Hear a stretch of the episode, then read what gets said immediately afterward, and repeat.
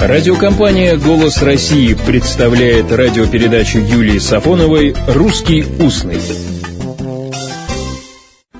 Здравствуйте! 8 мая 1945 года победа долгожданная была объявлена. Была объявлена по радио. Сколько вдов осталось, сколько свадеб не сыгранных, сколько боли, горечи в разговорном слове «похоронная», «похоронка».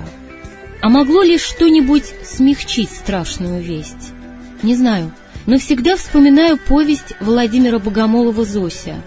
Герой, молодой боец, должен впервые заполнить похоронки на погибших товарищей. Мне предстояло заполнить 203 совершенно одинаковых бесформенных бланка, вписав в каждый адрес, фамилию и инициалы одного из близких погибшего, а также воинское звание, фамилию, имя, отчество убитого, год и место его рождения, дату гибели и захоронения.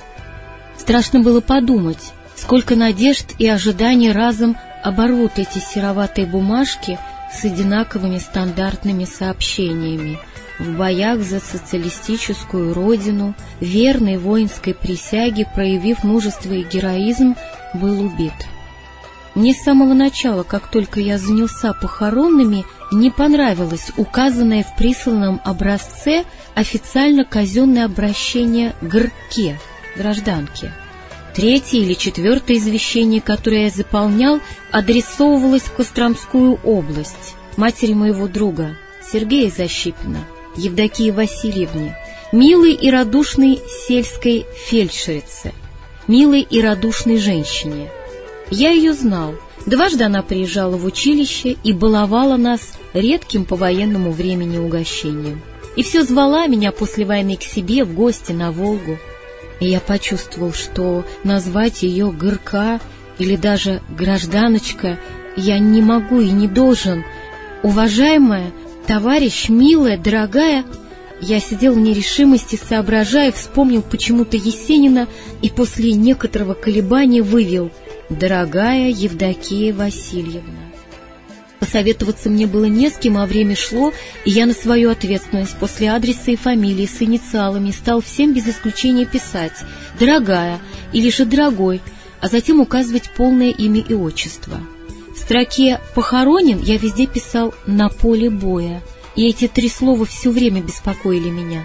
После долгих размышлений я еще надумал писать в каждое из 203 извещений перед «Ваш сын, муж, отец, брат» следующие слова «С глубоким прискорбием сообщаем, что...»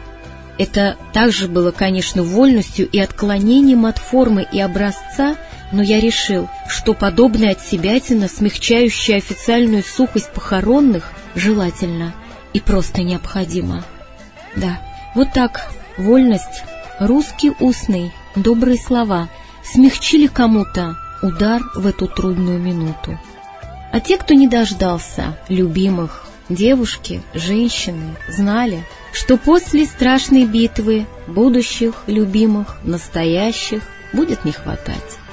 Об этом в русском устном в частушках сохранилось много информации.